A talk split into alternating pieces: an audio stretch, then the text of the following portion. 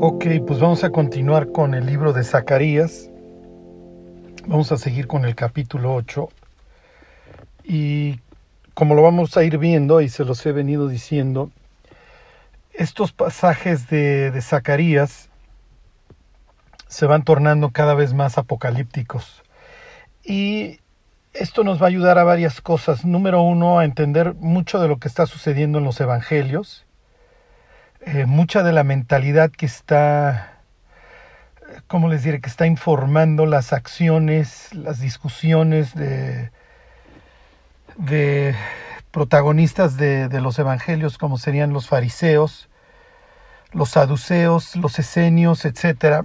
Y digo, los esenios no los tenemos ahí de lleno, pero obviamente la idea de una separación total de un pueblo que se ve todavía en el exilio y en una tierra corrompida y con autoridades corrompidas, este, está permeando todo, todas estas historias.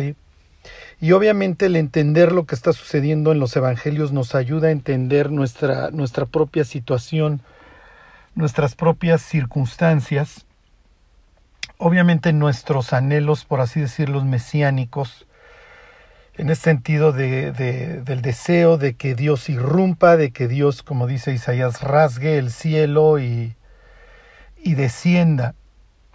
Si hoy, eh, por ejemplo, lo vamos a poder ver hasta qué punto puede influir el pueblo de Dios en que Cristo regrese o no.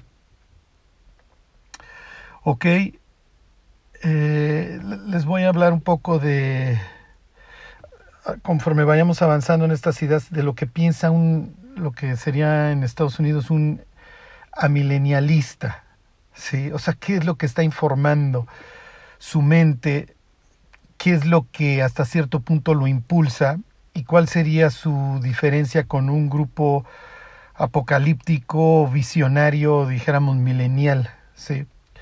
Eh, y van a ver que esto es, esto es bastante, bastante interesante. Entonces, eh, y la idea obviamente es que esto tenga un, un profundo efecto en nuestras vidas, en nuestro entendimiento de la escritura y lo que Dios está esperando de cada uno de nosotros de entrada, digo, si a alguien le queda alguna duda, es muy interesante el punto de vista milenial. Eh, van a ver cómo este, esta es una discusión que también tienen o surge de, en, en, los evangelios, o sea, cuál es la idea que tengo que hacer yo para que el Mesías venga, o hay algo que yo pueda hacer. Y digo, de entrada les digo, no, admiro hasta cierto punto la, las intenciones de los amilenialistas, pero no, o sea, no, no, no, no. Digamos que no, no, no encajan para nada ni con la realidad de digo que, que vemos hoy, este, y mucho menos con lo que las escrituras nos presentan. Si Dios no interviene, estamos hechos añicos. ¿Ok? Este, y finalmente, como dijeran los las, las multitudes estas que no se pueden contar ahí en Apocalipsis 7 y que hemos estado viendo entre semana, la salvación, la salvación es de Jehová. Y no que una milenialista lo, lo discutiera, digo, eso sí les queda claro, pero hasta cierto punto no, no alcanzan a ver que este mundo no, no tiene remedio. Si creen, es hasta cierto punto, y no, no quiero ponerles palabras a los mileniales o a, a milenialistas en la boca, este, pero es hasta cierto punto, vamos a hacer, vamos a hacer tal este, propagación del Evangelio y tales conversiones y tal influencia en el mundo que vamos a conquistar el reino para Dios. Este, no, no, no, no. Pero, pero bueno, qué, qué bueno que haya esa intención de vamos a, este, a, a expandir el reino, ¿ok? Pero bueno, no, no, no, no me quiero detener en esto mucho. Eh, ahorita lo, lo, lo, van a ir viendo. ¿Cómo, cómo, ay, ay, ay, o sea, ¿qué, cuál es mi parte? Y las promesas estas de las que me está hablando Zacarías, ¿van a suceder en mi vida o no van a suceder? ¿Ok? Eso es muy interesante. La misma atención la vamos a encontrar en los evangelios. Por eso es que Jesús no lo ven así como, como con el perfil mesiánico, este, que obviamente que, que los judíos hubieran estado esperando, ¿sí? Y este, y en general pues, nadie lo hubiéramos esperado así. Pero bueno, este, es una guerra, es una guerra y muchas cuestiones, muchos mensajes están mandados de forma encriptada y muchos son decodificados este post facto, vamos a decir. Bueno, espero haber echado a andar su hámster, que el hámster esté corriendo y espero seguirlo haciendo. Van a ver unas frases aquí bombas que deja Zacarías y que obviamente va a poner a pensar. Y esa es la idea, ¿eh? O sea, a Dios no le sirve un pueblo que no le que no tenga el cráneo de, este que no tenga un, cerebro dentro de su cráneo. ¿Por qué? Porque nos volvemos víctimas muy fácil de, de cualquier ataque diabólico, que pues, obviamente son bastante inteligentes sus ataques, si no tenemos la, las neuronas activas y meditando en la palabra, como dijera David, día y noche. Bueno, no quiere decir que llegue un punto en donde digamos, este, ay, ya tengo todas las respuestas porque hay una bienaventuranza, ¿se acuerdan? Que consiste en siempre tener estambre y sed. ¿Ok? Y nos vamos a quedar con muchas preguntas en el tintero y es parte del show. Y como dijera Pablo, el que cree saber algo, pues considérese un ignorante porque todavía no sabe nada como lo debería de saber. ¿Ok? Y si don Pablo, que estudió a los pies de Gamaliel, se topó con Cristo, ascendió al tercer cielo, dice eso, bueno, pues alguna razón habrá tenido para decirlo. ¿Y qué es lo que nos queda? Pues ir cada vez más profundo en nuestra relación con Dios. Y miren, como decían los rabinos en la antigüedad, el pueblo de Dios, como dice la escritura, se perdió por falta de conocimiento, pero ellos decían, si vas a conocer, que sea para reverenciar más a Dios. Bueno, ok. Entonces, todo esto para calentar sus cráneos. Les, les, les continúo leyendo. Eh, les, voy les leo Zacarías 8:7 y de ahí me sigo. Dice, así ha dicho Jehová de los ejércitos, he aquí yo salvo a mi pueblo de la tierra del oriente, y de la tierra de, donde se pone el sol, le hace del occidente. O sea, de todos lados los voy a traer. Ok, obviamente está implicando. Acuérdense que a Judá y a Benjamín nos los llevaron al oriente. Este, si está mencionando oriente y occidente, es porque también está incluyendo a las diez tribus este, que fueron víctimas de localizaciones por parte de los asirios, dos siglos más menos antes. Ok, dice, los traeré y habitarán en medio de Jerusalén, y me serán por pueblo y yo seré ellos por Dios en verdad y en justicia. ¿Ok? Dios está hablando de su futura reconciliación con su pueblo. ok, versículo 9. Así ha dicho Jehová de los ejércitos, esfuércense vuestras manos, los que oís cuando en estos días estas palabras. Entonces, ok, el pueblo que regresa, los exiliados, entienden que estas palabras son para ellos. Y es natural que ellos entiendan que la restauración total o parcial les incumbe a ellos y su responsabilidad es la reconstrucción del templo, el lugar del reposo de Dios, ¿ok? Para que Dios se vuelva a sentar en su trono y Dios vuelva a habitar entre su pueblo. Esa era la idea. Y me van a hacer un tabernáculo y voy a habitar entre ustedes. ¿Ok? Y entonces viene esta, esta orden, ¿ok? Pase lo que pase y tengan la bota del imperio persa o no encima, y lo mismo sería para nosotros, pase lo que pase, se esté desmoronando el planeta o no, nuestra responsabilidad es esforzarnos, ¿ok? Como dice aquí, los que oímos en estos días, ¿para qué? Para edificar el templo de Dios. Obviamente no nos dedicamos a construir un edificio, nos dedicamos a construir la iglesia, que es el templo de Dios. Ok, versículo 10, porque antes de estos días no ha habido paga ni de hombre, ni de bestia, ni de nada. Ok, acuérdense estas palabras este, de, de Jeremías 7:20 que ya habíamos leído. Y este, a ver, se las vuelvo a leer. Dice, por tanto, así ha dicho Jehová el Señor, he aquí que mi furor y mi ira se derramarán sobre este lugar, sobre los hombres, sobre los animales, sobre los árboles del campo y sobre los frutos de la tierra, se encenderán y no se apagarán. Entonces, este caos que iba a venir por la conquista y el exilio, que es lo que está diciendo Zacarías, Dios va a llevar a cabo una reversión de ellos. Entonces no había paga, ni de hombre, ni de bestia, etcétera, pero va a haber una reversión en ese sentido. ¿Ok? Bueno, y entonces termina diciendo aquí el 8.10, y yo dije a todos los hombres, cada cual contra su compañero, todo esto ya lo habíamos visto, reinó el caos.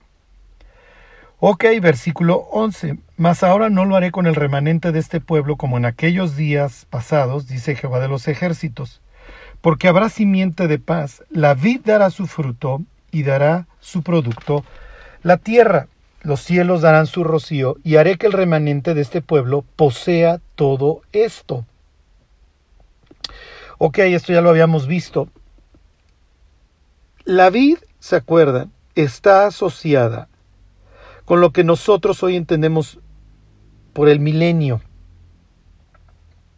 ¿Ok? El tiempo que Cristo reine sobre la tierra. ¿Ok? Entonces, para los judíos, eh, los judíos, aquí los de Zacarías, estos no tienen Apocalipsis 20 todavía. ¿Ok? No tienen Apocalipsis 19 y 20 todavía. Sí van a tener casi casi el 19. Este, Ahorita lo vemos en capítulo 14, el regreso de Cristo que narra Apocalipsis 19.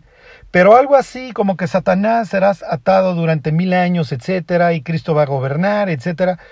Todavía ellos no lo tienen. Ellos tienen esta esperanza de que venga el renuevo, de que Dios venga a reinar con ellos, de que Dios vuelva a habitar entre ellos. Eso sí lo tienen claro. ¿Por qué? Porque lo vienen escuchando en el libro de Zacarías. ¿Ok? Miren, les voy a leer algunas profecías de Zacarías que ya, que ya habíamos visto, que hablan de una época de paz perfecta. Se los leo a Zacarías 2, 4 al 6. Y le dijo, corre, habla a este joven diciendo, sin muros será habitada Jerusalén a causa de la multitud de hombres y de ganado en medio de ella. Yo seré ella, dice Jehová, muro de fuego en derredor, y para gloria estaré en medio de ella. La gloria de Dios va a estar nuevamente entre el pueblo. ¿Ok? Entonces Dios está haciendo esta, esta profecía. Fíjense, Zacarías dos días, poquito ahí antes. Canta y alégrate, hija de Sión, porque aquí que vengo y moraré en medio de ti, ha dicho Jehová. Y ahorita tienen esta idea de la vid, ¿se acuerdan que en el futuro cada uno iba a vivir debajo de su higuera y de su vid, decían los profetas?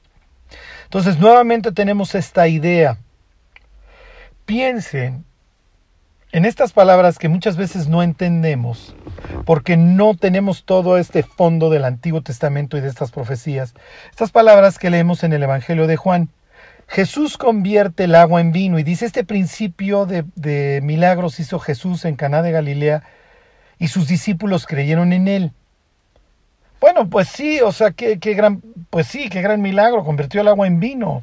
Pero pues es mucho más imponente lo que va a suceder después, en el capítulo 11, cuando resucite a Lázaro. Eh, pues eso sí es un milagro. Pero nosotros no lo entendemos. ¿Por qué? Porque el Mesías no está organizando la borrachera. El Mesías está anunciando la era mesiánica y literalmente convirtiendo unas tinas que están llenas de agua en vino. Entonces todas estas ideas de que cada uno va a vivir debajo de su vid y debajo de su higuera, y de que cuando venga el Mesías, ¿sí? Este, la vid va a dar su fruto. Bueno, pues imagínense la cantidad, o sea, cómo dio fruto, cómo habrá tenido que dar fruto la vid para que en un sitio conquistado y relativamente pobre, de repente pues, en la boda, fluyan las fuentes de vino. Y entonces le digan, la gente comente, oh, todo el mundo sirve primero el, mejor y luego, y luego pues el de baja calidad porque pues así es. Y además vino el rabino, vino el maestro con sus doce discípulos. Pues cómo no se iba a acabar el vino. Miren, no eran borracheras. el vino en un pueblo conquistado hace dos mil años no es algo que simplemente vayas a la tienda de la esquina a comprarlo, es algo demasiado caro. No vayan a pensar que diario hay taquiza, la carne no comen a diario. Cuando Jesús hace su representación del rico y Lázaro y dice que el rico hacía cada día banquete con esplendidez, está hablando de un putribillonario.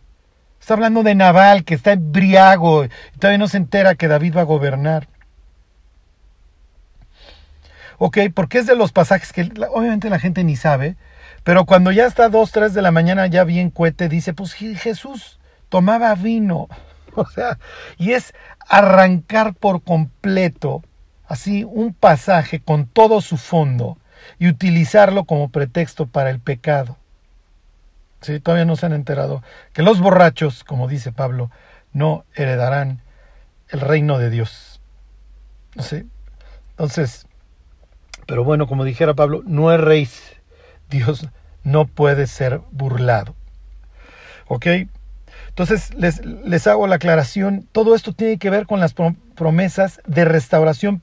Pero ya, ¿qué tanto es ahorita esta idea de parcial o total? O sea, ya estás hablando, Dios, de que nos vas a bendecir y de que en sentido figurado vas a habitar en tu templo, que te vamos a construir y va a ser el punto de reunión y te vas a encontrar con el sumo sacerdote una vez al año, el día de la expiación, o ya estás hablando de que literalmente vas a, rasgar los cielos y vas a habitar con nosotros y que te vamos a ver cara a cara. Sea, ¿de qué nos estás hablando? ¿Va a venir el renuevo ya del que nos hablaste hace unos párrafos arribita? ¿Ok? ¿Hay algo que yo tenga que hacer para que esto suceda? Estás hablando en términos, Dios, y les hago todas estas preguntas porque obviamente ellos se las hacían. Estás hablando en términos del pacto de Sinaí, si nos portamos bien, tú vas a abrirnos las, las ventanas del cielo, y va a haber lluvia, y va a haber rocío, y el fruto de las bestias se va a multiplicar. Ok, obviamente ellos sí lo están entendiendo en forma de que, bueno, pues ya regresamos, Dios nos dijo que nos esforcemos, y pues en la medida que nos esforcemos, pues Dios va a cumplir con su parte. Fíjense, versículo 13, 8:13. Y sucederá que como fuisteis maldición entre las naciones, oh casa de Judá y casa de Israel, así os salvaré y seréis bendición, no temáis, mas esfuércense vuestras manos. Ok, ahí viene otra vez esta orden de tú esfuérzate. Y ahorita les voy a recordar algo que ya leímos unos párrafos arriba, que le va a meter todavía más por así decirlo, jiribilla todo este asunto. Y ahorita les presento un pasaje en los Evangelios en donde van a ver esta tensión brutal, en donde hay gentes que tienen marcado en la mente, si nosotros no nos esforzamos, Dios no nos va a bendecir.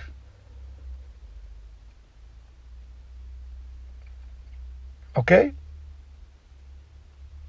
Y eso me llama a pensar algo. Si, las, si el resto de mi pueblo no se está esforzando, lo que ellos están haciendo es, eh, tiene un efecto doble. Número uno, obstaculizan el regreso del Mesías y consecuentemente, número dos, perpetúan este estado de exilio en nuestra propia tierra o de dominación por parte de poderes extranjeros. Y entonces yo me veo afectado en todas las áreas de mi vida económica y no necesariamente porque yo sea codicioso, pero le tengo que pagar a los romanos pues, un 40-50% de mis ingresos porque el borracho de enfrente no se quiere portar bien y entonces no viene el Mesías. Socialmente, pues ahí están muchos de mis paisanos trabajando para construirles sus teatros, para que ellos pasen sus comedias, construyéndoles sus gimnasios, para que ellos vayan a estudiar desnudos. Socialmente me destruyen porque tengo que fletarme, tengo que saber que los de mi pueblo se la viven en el Netflix o en el teatro viendo los desnudos.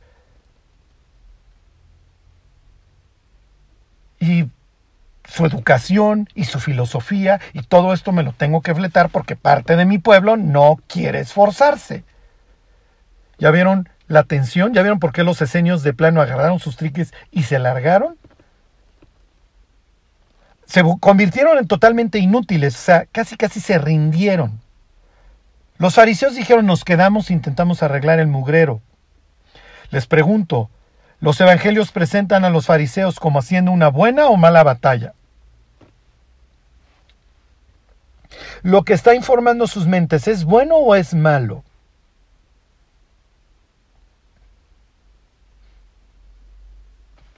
Les voy a leer Zacarías 36, este, perdón, este, Ezequiel 36.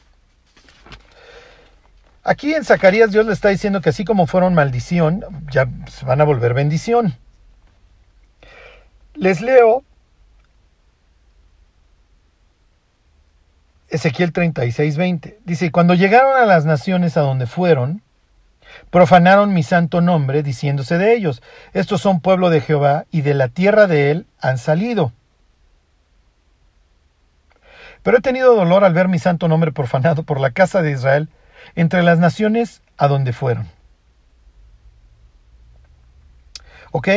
Entonces, fue un osote. O sea, el testimonio que dieron los judíos fue nefasto. O sea, olvídense de cumplir con este propósito de la elección de Abraham de en ti serán benditas todas las naciones de la tierra. O sea, lejos de ser luz, fueron un apagón. Y miren, cuando uno señala con el índice al de enfrente, se está apuntando con otros tres dedos. No podemos ser el oso. No, no, no podemos ser el apagón en el mundo. No nos podemos pudrir con el mundo. Por una simple y sencilla razón, porque vamos a ir a dar cuentas.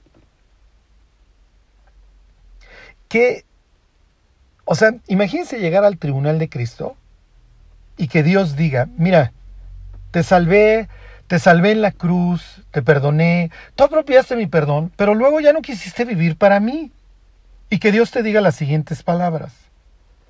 Versículo 22. Por tanto di a la casa de Israel, así ha dicho Jehová el Señor, no lo hago por vosotros, oh casa de Israel, sino por causa de mi santo nombre, el cual profanasteis vosotros entre las naciones a donde habéis llegado.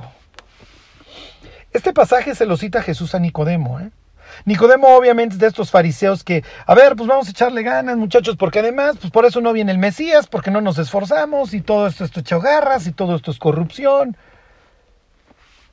Y Jesús le cita versículo de más abajito, pero obviamente se implicaban todos los pasajes. Ajá. Jesús, ¿se acuerdan que le dice a Jesús que tiene que nacer del agua y del espíritu? Sí. Fíjense, se los leo. Dice el 36, 26, 36, 25, esparciré sobre vosotros agua limpia y seréis limpios de todas vuestras inmundicias y de todos vuestros ídolos os limpiaré, y os daré corazón nuevo y pondré espíritu nuevo dentro de vosotros. Ahí tienen el concepto de ser purificados con agua y con espíritu. Ajá. Entonces, ¿qué le está diciendo Jesús a Nicodemo? ¿Ok? Le está citando todo este pasaje. Ya, ya no van a ser el oso, pero necesitan ser purificados y necesitan un nuevo corazón. ¿Ok? ¿Y qué diría Nicodemo? Oye, pero pues yo le digo a las personas que vuelvan a nacer, porque pues andan bien corrompidos. Así ganaban a los gentiles, les decían que tenían que volver a nacer, los circuncidaban, los bañaban, ¿ok? Los sumergían, les hacían un bautismo, por eso Juan bautizaba, los sumergían en agua, porque pues te tengo que limpiar de todos tus ídolos, te cambio el nombre de Ticio de Mebio y te pongo Salomón o David o Abraham o algún nombre bíblico y te circuncido. Y entonces ya volviste a nacer. ¿Qué le dice Jesús a Nicodemo? Tú tienes que volver a nacer. Y Nicodemo, ¿what? Pues si es lo que yo le digo a los gentiles, pues sí es lo que yo te digo a ti, Nicodemo. y además, pues sí, necesitas nacer del agua y del espíritu. Y Nicodemo, a ver, barajémela más despacio, porque según yo andaba bien. Y vamos a decirlo en, descargo de Nicodemo. Nicodemo andaba bien. Digo, va a buscar a Jesús de noche y el Evangelio lo repite tres veces, se lo echa en cara.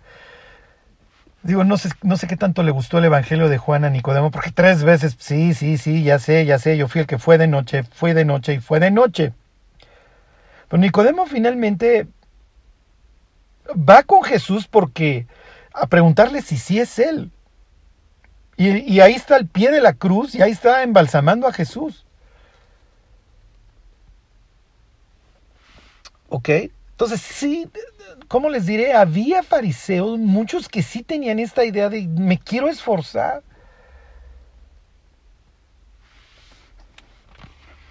Me regreso a Zacarías. Ahorita van a ver un truene, dónde explota, dónde truena la bomba. Cómo todo esto está informando los evangelios. Bueno, se los, les vuelvo a leer Zacarías 8:13. Y sucederá que como fuisteis maldición entre las naciones, oh casa de Judá y casa de Israel, así os salvaréis y seréis bendición. Acuérdense, o somos maldición o bendición, pero no hay puntos medios. No hay de que, no, yo, yo me la vivo en la secreta, no le digo a nadie que soy cristiano y o somos parte del problema o somos parte de la solución. O recopilamos con Cristo o desparramamos o derrochamos, pero no hay, no hay medio, no hay medias tintas. Entonces, por favor, ¿qué, ¿cómo estoy posando en las, en las fotografías de los de las redes sociales? ¿Cómo, qué, qué, mensaje proyecto? O sea, estoy siendo bendición. O me ve el mundo y dice, este está peor que yo, este tiene todavía más necesidad de atención que yo. Ok, versículo 14. Porque así ha dicho Jehová de los ejércitos, como pensé haceros mal cuando vuestros padres me provocaron a ira, dice Jehová de los ejércitos, y no me arrepentí. Así al contrario he pensado hacer bien a Jerusalén y a la casa de Judá en estos días. No temáis. Les voy a decir algo que va a parecer bastante contradictorio, pero así acabó siendo. El exilio se acabó convirtiendo para los desterrados y todos estos restauradores en una causa de esperanza. ¿Por qué? Porque ven a Dios como un padre al que le interesa su hijo y por eso lo corrige. Y ven en Dios un padre que no es, ¿cómo les diré?, impredecible, al contrario es bastante predecible. Si yo camino con Él, recibo sus bendiciones.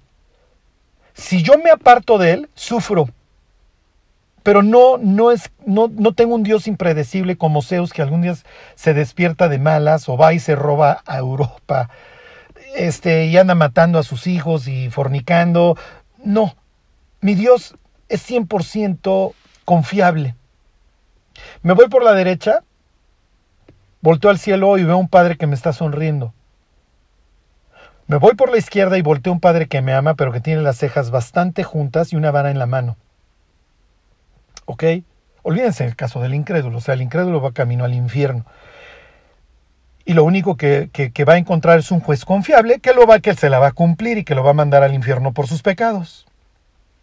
Ajá, la gente se enchila y dice, es que Dios, si no le abres la puerta de tu vida, si no, si no, si no estás con Él, te manda al infierno. No es porque no estés con Él. Si nunca pecaras, bueno, pues no tendrías ningún castigo. Por eso imagínense, en el juicio final, después de que le pasen a cada uno de los seres humanos toda su vida y todos sus pensamientos, es natural, como dice la escritura, toda boca se cerrará. Y Dios le va a decir, pues yo te quise perdonar. Ya viste toda la evidencia, la trajiste tú. Todo está grabado, todo está grabado allá adentro. Los sesos son un pedazo de grasa que ha estado grabando todo. Que no podamos acceder a todas las memorias es otra cuestión. Todo está grabado. Que no, no va a ser un juicio de ninguna manera, como dice el Salmo 51, injusto.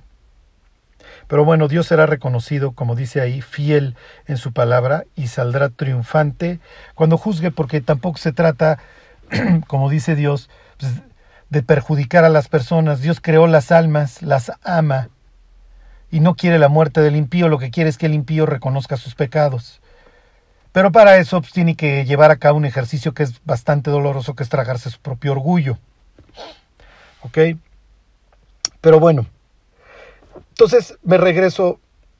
Para los exiliados, la, la cuestión del exilio se convierte en una causa de esperanza. ¿Por qué? Porque Dios cumple lo que promete, lo bueno y lo malo. Ok, pero así como la cumplió con el exilio y, y, nos, y como tal y como dijo 70 años y luego regresamos, entonces tenemos un Dios confiable. Ok, versículo 16. Estas cosas son las, estas son las cosas que habéis de hacer.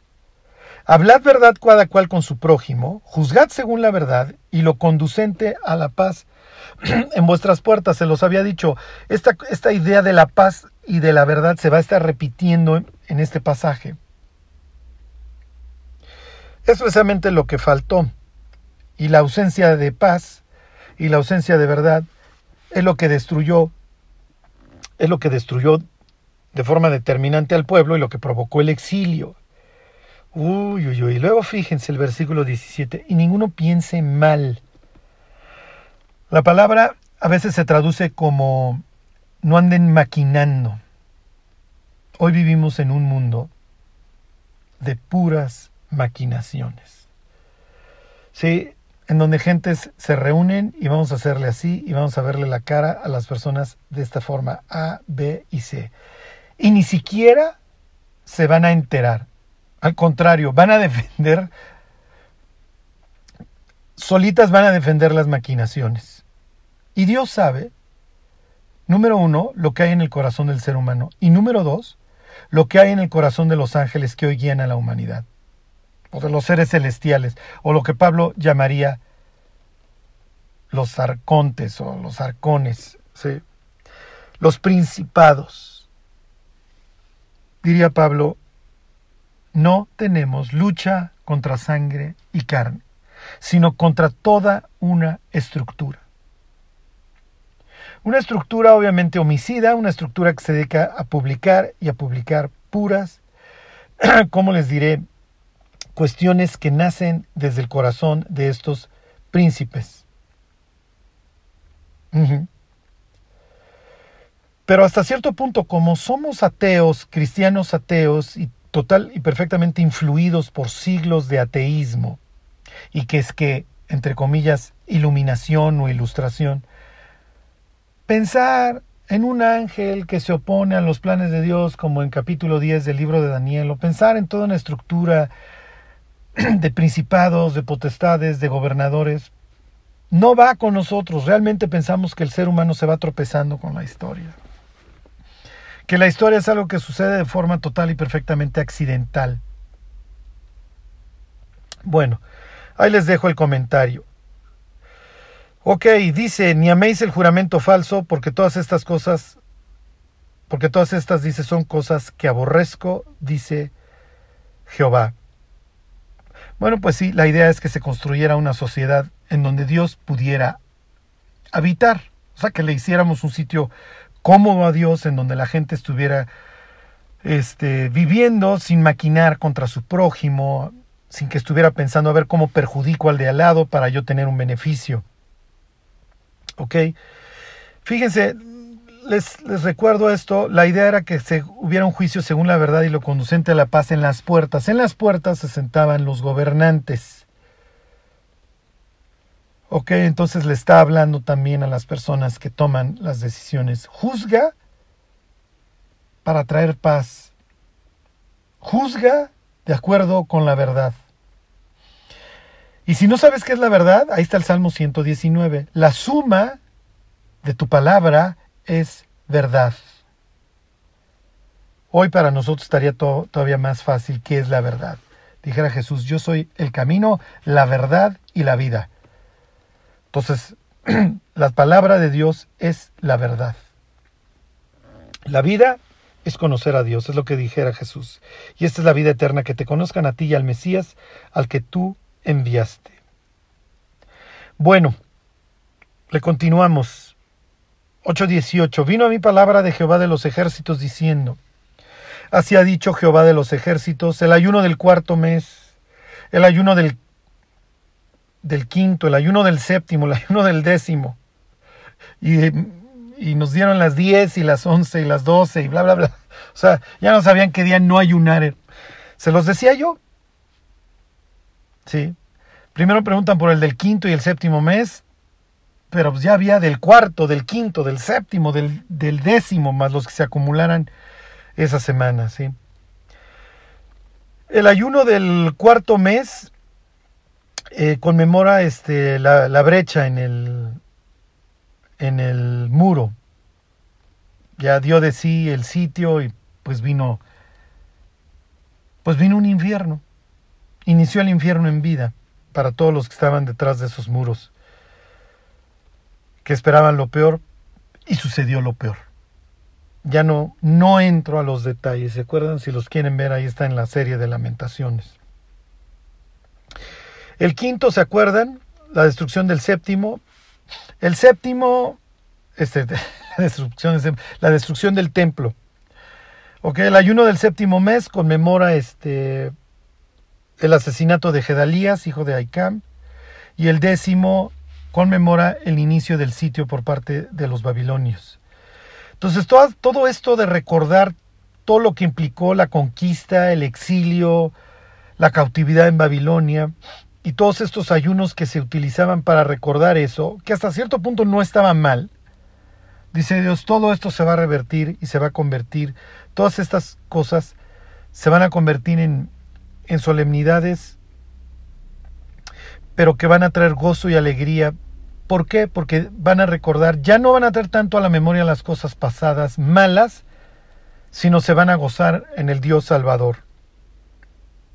¿Ok? Versículo 20. Así ha dicho Jehová de los ejércitos, aún vendrán pueblos y habitantes de muchas ciudades, y vendrán habitantes de una ciudad a otra y dirán, vamos a implorar el favor de Jehová, y a buscar a Jehová de los ejércitos, yo también iré. Ok, entonces, miren, me, voy a quedar en esta, en esta idea. Bueno, todavía tenemos tiempo para, para ver unos puntos más. Pero esto es, esto es muy importante. Tenemos la oportunidad, como, como lo dije en la última plática, de servir a Dios y de ser luz para los que nos rodean. Entonces, así como la casa de Israel y de Judá fue maldición, les dice Dios, ahora van a ser bendición. Y lejos de repeler al incrédulo que no quiera saber nada de Dios por nuestra conducta, o porque simplemente nos vea igual que ellos. Entonces, pues no me, no me representas nada que yo quisiera este, tener. Y miren, piensen en el, en el cuate que se, echa su fiesta de jueves a domingo en la mañana y ve en el Instagram o en el Facebook el, el, cristiano o la cristiana que, que, vive igual y que se la vive también en el antro y que vive igual. Entonces cuando el incrédulo se levanta un día crudo y ya no puede con su vida y está en la birria el domingo en la mañana pensando en que ya desgració su vida, su matrimonio, la vida, las vidas de sus hijos, pero dice, le voy a preguntar al cristiano a ver si me puede dar algo de luz. Y dice, vive igual que yo. O piensen en la persona, y aquí no, no digo ni mujer ni hombre, que ya está harta de fornicar. Y dice, pues voy a, pues voy a buscar la ayuda en el cristiano, cristiana, pero abre su Facebook y ve las fotos iguales. Y ve la foto de la persona. Dice, oye, pues tiene las mismas fotos, no creo que me vaya a llevar a algo en donde yo encuentre la paz que tanto anhelo. Miren, se los voy a decir, el diablo subió a la humanidad en una jaula tipo hámster y lo ha agotado porque el pecado es agotador el pecado acaba destruyendo las vidas de las personas tarde o temprano. Y es agotador. Tarde o temprano nos desgasta. Yo lo sé, porque yo viví ahí, yo fui el de jueves a domingo en la mañana. Y yo sé lo que es despertarte un sábado a pedir una cerveza para curártela y no y no y ya no fletarte el dolor de cabeza y el vacío en el alma. Y el domingo estar viendo el fútbol en una soledad horrible, en un mundo vano, vacío, en donde yo sé que tarde o temprano, si caigo en prisión o si me enfermo, pues sí me van a ir a visitar al principio, pero luego me van a olvidar. Así es este mundo. Y es finalmente agotador. Pero cuando yo pensaba en el cristianismo, y le doy gracias a Dios, yo podía ver muchos faros en medio de mi tormenta, gentes que durante años se mantuvieron fieles y fieles y fieles a Dios. Y como dice la Biblia, la santidad conviene a tu casa. El ser humano no fue diseñado para pecar. ¿Se imaginan el coraje, el rencor entre Adán y Eva? Es que si tú me hubieras dicho, si tú me hubieras frenado. Y es que si tú no hubieras venido conmigo a darme luego, luego, porque sí, tú sabías que el, muerto pesa menos entre dos y por eso viniste y me diste luego, luego. Pues tú de mandilón que comiste. ¿Se imaginan la desconfianza? ¿El dolor frente al cadáver de Abel? Es el mundo que ha creado el ser humano, con ayuda, claro, sí nos han echado porras y nos han ayudado los, los seres celestiales caídos. Y hemos hecho, bueno, una mancuerna infernal. Infernal. Pero lo peor, lo peor es el nutriólogo que tiene hígado graso, pesa 130 kilos y tiene hipertensión y diabetes. o sea, por favor. O sea, no puede ser. Eso es lo peor. O sea que cuando la persona un día le da su primer infarto y dice voy a ir a buscar a mi amigo el nutriólogo, cuando pasa por la puerta del consultorio lo ve que está peor. ¿Sí? Y la recomendación es pan blanco y helado todos los días. No, este me va a acabar de matar. Y cuando Chelas, que ya no puede con su vida de, alcohol, de fornicación, de divorcios, de ver a sus hijos hechos pedazos, peor que él, busca ayuda, ¿quién se la ofrece? Y entonces llega a una religión en donde le dicen, aquí dejas de chupar y aquí sí dejas de hacer esto. Y digo, te vas al infierno creyendo en el Dios fulano. Sí, no vas a tener el Dios de los cristianos. Pero aquí sí te portas bien y aquí sí esto y aquí sí el otro. Y Chelas lo abraza. Porque cuando volteó a ver el cristianismo, no encontró nada. Encontró la misma, la misma, la misma situación. Y los cristianos no vamos a tener las vidas resueltas. Vamos a tener muchos problemas, pero que sean los que Dios permita, no los que nosotros generemos, por favor. Y los que somos papás, olvídense, olvídense. Tenemos que caminar por nota. Tenemos que caminar por nota. Bueno, el mismo rollo que yo les acabo de echar, así, Dios no nos va a bendecir muchachos si no nos portamos bien. Esa es la tensión que encontramos en los evangelios. Sí. ¿Cuál debe ser mi actitud ahora para el, para el pueblo de Dios que sale en cueros en sus Instagrams y eso? ¿Los debo de juzgar, Charlie? ¿Me debo de enojar con ellos?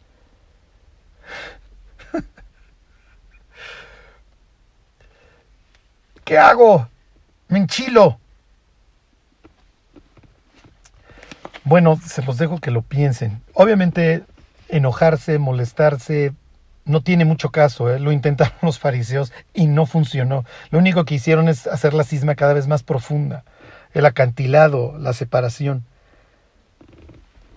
Les voy a decir luego, hoy ya no creo que me dé tiempo, les voy a decir cuál sería la respuesta del profeta Malaquías para esa, para esa pregunta. ¿Ok? Y realmente acuérdense que con la persona que nos tenemos que pelear es con la que vemos en el espejo, a la que tenemos que corregir es la que vemos en el espejo. Y, y realmente, miren, bueno, les doy la respuesta breve. Es, tengo que vivir para Cristo. No voy a juzgar al de enfrente si hace o deshace. Obviamente estoy evaluando. Todos estamos evaluando todo, todo el tiempo. Pero lo mejor que puedo hacer con el que está viviendo mal es yo vivir para Cristo y de alguna forma hacer que mi vida lo aliente para, para él volverse de sus malos caminos. ¿Ok? Pero bueno, esto no son, son aguas ahí, pues a veces difíciles de navegar. Les, les, se los voy a decir La próxima los dejo pensando. Por vía de mientras, acuérdense, hay que no porque luego es muy fácil este traer el poste en el ojo y ay mira este trae una basurita y que Dios nos voltee a ver y diga bájale dos rayas maestro que tampoco eres así la el último el último refresco del desierto pero sí de alguna forma vamos a tener que rogarle a Dios que, que nos ayude en ese sentido a servirle para que podamos si queremos de alguna forma generar un avivamiento en el pueblo de Dios, que podamos ser esos catalizadores, esos agentes que aviven el fuego. ¿Ok? Bueno, ¿por qué? Y ya con esto termino. Cuando los creyentes empezamos a vivir para Dios, eso es lo que sucede. El pueblo de Dios empieza a volver atractivo. Se los vuelvo a leer. Versículo 20. Aún vendrán pueblos y habitantes de muchas ciudades, y vendrán los habitantes de una ciudad a otra y dirán, vamos a implorar el favor de Jehová y a buscar a Jehová de los ejércitos, yo también iré. Cuando el pueblo de Dios empieza a vivir para Cristo, en este caso cuando los, estos restauradores empiezan a vivir para su Dios, lo que generaron, y lo vamos a ver la próxima semana porque sucedió, tal cual, lo que generaron fue un avivamiento. Nosotros utilizamos esa palabra así, se incendió, vino el fuego, ¿ok? Se reavivó el fuego. Lo que generaron fue un imán. La gente empezó a buscar a Dios. Pero como dicen, el buen juez empieza por su casa. Y un día, como, como lo hizo un señor, pintó un círculo, se metió en él y dijo, Dios, quiero que arranques un avivamiento empezando por este círculo. Así que si nosotros queremos un avivamiento, pues vamos a tener que empezar por cada uno de nosotros. No hay mucha ciencia en ese sentido. Que Dios los bendiga.